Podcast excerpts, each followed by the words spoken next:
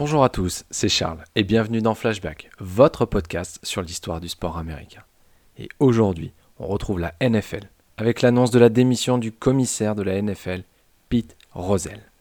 En effet, le 22 mars 1989, le commissaire de la NFL de l'époque, Pete Rozelle, annonce son retrait après 29 ans à la tête de la ligue.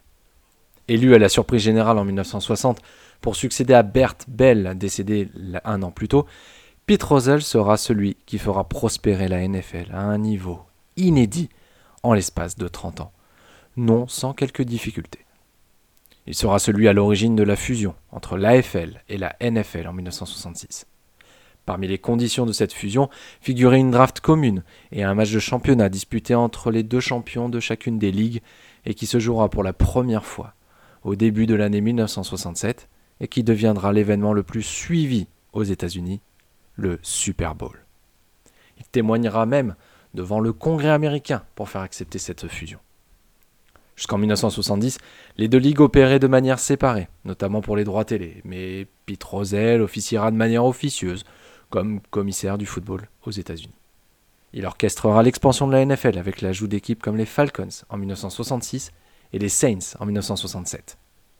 En 1970, Pete Rozelle proposera le concept du Monday Night Football à ABC, diffuseur de l'époque, qui verra l'opportunité extraordinaire de cette diffusion. Le premier match opposera les Browns aux Jets en septembre 1970. Durant cette décennie, Pete Rozelle continuera l'expansion de la NFL avec deux nouvelles équipes, les Tampa Bay Buccaneers et les Seattle Seahawks en 1976. Plus aucune franchise ne sera ajoutée sous son mandat. La décennie 80 verra son opposition frontale avec les propriétaires des Raiders, et notamment Al Davis. En effet, le propriétaire des Raiders attaque en justice la NFL pour forcer la relocalisation de la franchise à Los Angeles. Le procès sera finalement perdu par la NFL et les tensions entre les deux hommes seront à leur paroxysme. Comble de l'ironie, les Raiders remporteront le Super Bowl 15 et Pete Rozelle a dû remettre le trophée à Al Davis. Les Raiders reviendront finalement à Oakland en 1995 avant de repartir pour leur destination d'aujourd'hui, Las Vegas.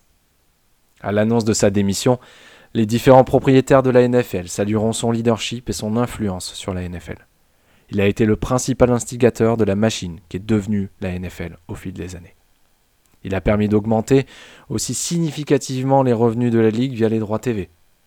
Et en 1990, la Ligue a institué le trophée Pete Rozelle pour honorer le MVP du Super Bowl et il sera décerné pour la première fois lors de la saison 1990 au Super Bowl 25 le 27 janvier 1991.